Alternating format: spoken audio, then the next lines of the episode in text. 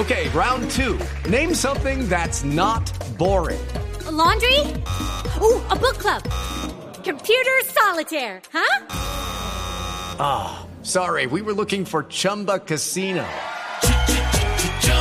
That's right. ChumbaCasino.com has over 100 casino style games. Join today and play for free for your chance to redeem some serious prizes. ChumbaCasino.com. No purchase necessary. Where prohibited by law. 18 plus terms and conditions apply. See website for details. Bueno, estamos por acá, Néstor, precisamente caminando por el aeropuerto de Temuco y me encuentro con un hombre que aman en Colombia y que aman en Perú y que fue amor a primera vista con el señor Ricardo Gareca. Ricardo, qué gusto y primero felicitaciones por ese triunfazo de la selección peruana que ya está ubicada en la semifinal. Bueno, el gusto de encontrarme contigo aquí en el aeropuerto, así que el placer es mío. Bueno, hoy hoy nos toca chocar a usted y a mí, como colombiano y como argentino. Sí. ¿Hoy qué? ¿Cómo lo ve? Partido difícil, la verdad que difícil porque, eh, bueno, las, las dos selecciones son selecciones de primer nivel, o sea que eh, va a ser va a ser de, de- pronóstico reservado realmente, ¿no? O sea, y me parece que va, va, va a ser intenso y de buen juego. Sí, mm, será el partido de Messi, será el partido de Falcao, de James, eso nunca se sabe. Eso llega, no sé, como una, una, una, una situación cósmica del fútbol que aparecen los jugadores o no aparecen. Y sí, pero viste Colombia lo, lo marcó lo marcó muy bien a Neymar, le hizo una marca escalonada importante. Eh, creo que va a tomar los recados necesarios y creo que va a haber un desdoblamiento de Colombia en, en defensa y en ataque porque porque va a atacarlo también Argentina. Entonces, eh, y Argentina va a atacar, o sea, Argentina va a ir a atacar. Entonces, eh, bueno, yo creo que son dos equipos que van a plantear el partido en función del arco rival. Tratar de cuidar eh, lo- las virtudes de, de, de cada uno, pero siempre pensando en el arco rival. Hay unas curiosas eh, similitudes. Ambos comparten el, el apodo, grandes goleadores. Se perdieron un campeonato del mundo marcando el gol que llevó a sus selecciones a ese campeonato del mundo. Cumplen el mismo día. Hablo de Ricardo Gareca y de Falcao García. Eh, sabía eso, ¿no? No sabía, la ¿No? verdad que no sabía, no. Sabía. Ustedes dos comparten todas esas cosas. Bueno. ¿Le pasó que llevara mucho tiempo sin marcar, la presión sobre el 9 que siempre hacía un gol y por ahí pasaban los partidos y no llegaban? ¿Y, y cómo se puede dar eso? Sí, sí, sí, totalmente, ¿no? O sea, eh, eh, atravesamos a lo largo de nuestra carrera rachas, rachas positivas, rachas negativas. Lo más importante es que uno lo busque, ¿no? Yo creo que el goleador siempre aparece cuando está enfocado, cuando está metido en el partido, siempre, siempre o por lo menos eh, a, la espera de... En general el goleador me da la sensación, ¿no? De que cuando no encuentra el- la pelota, la, la pelota lo encuentra él por la ubicación. Entonces esa es la particularidad del goleador del resto de los jugadores, ¿no? Le quiero presentar a la mesa, que lo quieren saludar obviamente en Colombia, tener a Ricardo Gareca en directo es, es un honor. Y le quiero presentar a Néstor Morales, que lo quiere. Él es hincha de millonarios, pero es muy buena persona. Acá está, ya lo tengo acondicionado, Bueno, pero además, pero además, hola Ricardo, qué gusto saludarlo. A usted le tocó la época en el América cuando las rivalidades de Millonarios y América se hicieron imposibles de, de soportar, ¿no? Sí, sí, bueno, eh, eh, buenas tardes, buen día. Y, y sí, la verdad que sí, eh, era, eran encuentros muy muy difíciles porque eh, todos los equipos había grandes grandes eh, jugadores y, y bueno, había una gran rivalidad, ¿no? Sí, recuerdo de esos clásicos, por supuesto. Sí, sigue, sigue eh, Gareca, sigue usted el fútbol colombiano. ¿Tiene alguna clase de, de nexos con Cali en donde pasó tantos años? Bueno, conozco gente, por supuesto, tengo gente amiga, Alex Escobar, de la época, de la época que jugábamos juntos, bueno, eh, Víctor Espinosa, el Bocho Santini está trabajando conmigo, ahora que era la época también del América, y bueno, y tantos otros amigos que de vez en cuando nos, nos conectamos, y aquellos que por ahí hace años que cuando fui a dirigir al América, de pronto hacía años que no me encontraba, como Willington Ortiz, con la mayoría de los muchachos, el Pitillo Valencia, que me he encontrado en, en- en- en ese momento, ¿no? Sí, ¿ha habido, ha habido usted, eh, tiene alguna referencia internacional de un equipo parecido con semejante constelación de estrellas alrededor, con cantidad de fabulosos jugadores en nuestra América Latina, Ricardo? Eh, no, no lo entendí. Sí, que si usted conoce ¿Cuál? otro equipo comparable al América de Cali en cantidad y en calidad de jugadores. Era una época, esa era una época en la cual el América era fuerte porque, bueno, éramos la mayoría jugadores de selección y el América contrataba, eh, nos contrataba, entonces teníamos, eh, eh, también estaba el equipo de- llamado de los Pitufos porque eran todos jugadores colombianos que eran crack.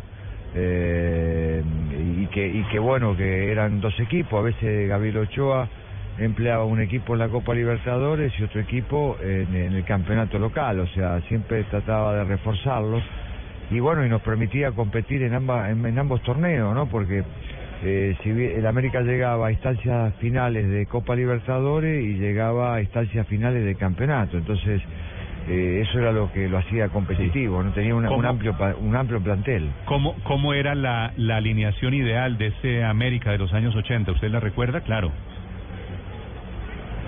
Bueno, sí, o sea, eh, Falcione, eh, eh, Pitillo Valencia, Víctor Espinosa, después estuvo Reyes, en un comienzo Reyes, después fue cambiando en esa zona el Chalo Soto, eh, eh. Esterilla, eh, de- sí, después eh, de lateral izquierdo eh, Porra, claro, Porra, González Aquino, Pedro Sarmiento, eh, estuvo también en un momento Carlos Isquia, Bueno, Ca- eh, Cabañas. Roberto Cabaña, Winston Ortiz. Bataglia.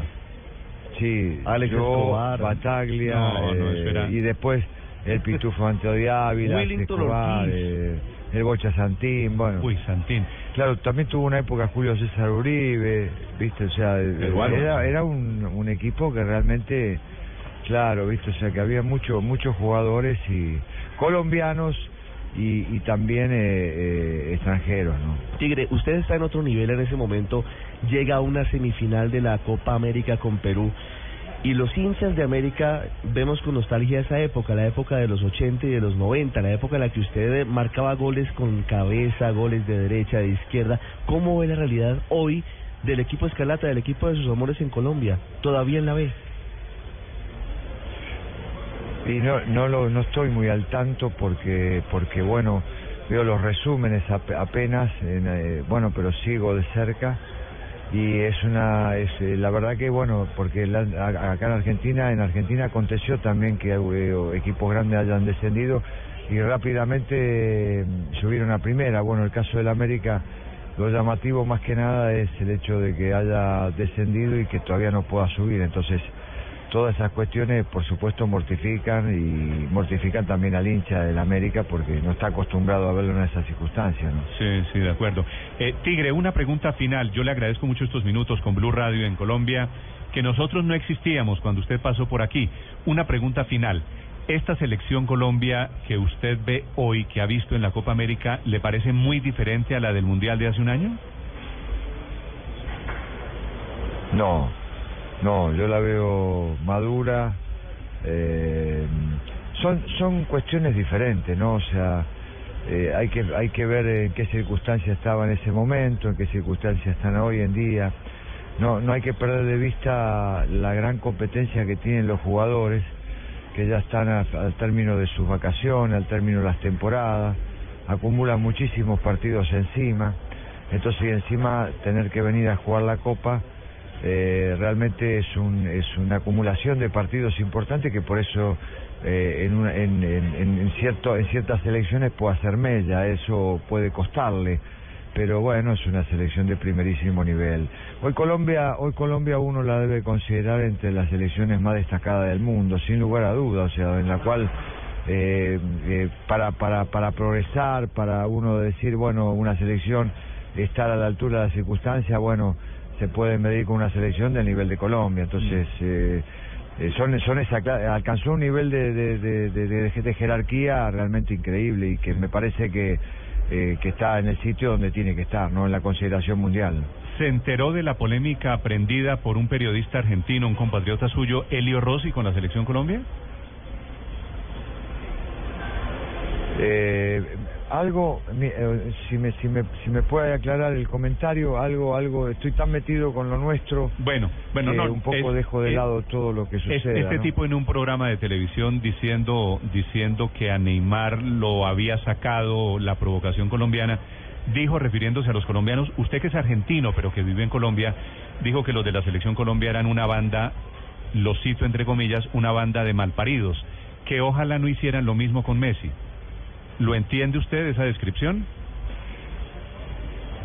Mire, yo, eh, eh, para resumirle, eh, lo conozco, sí, lo conozco, es, eh, le pido disculpas por intermedio de todos los argentinos, a todos los oyentes, al pueblo colombiano, eh, porque bueno, no todo vertir una opinión significa la opinión del pueblo argentino, significa la opinión del periodismo argentino, al cual estamos íntimamente ligados con el pueblo colombiano. Y hablo con conocimiento de causa porque me tocó vivir y si hay un país al que quiero después de mi país es Colombia y sé el, el afecto, el cariño y sé un- todo lo que significa Colombia. Entonces lo único que le puedo pedir disculpas respecto a esas declaraciones, eh, no tiene absolutamente nada que ver eh, y ojalá que las puedan llegar a aceptar porque no es la opinión del, del sentir de lo que pensamos nosotros y lo que piensa el periodismo argentino de, de- de Colombia, ¿no? Mm. De usted se le aceptan. Eh, Gareca, es un gusto, es un placer, es un honor eh, saludarlo, volverlo a tener por aquí. Nuestro cariño de siempre. Gracias, un abrazo grande, adiós. Eh. Chao.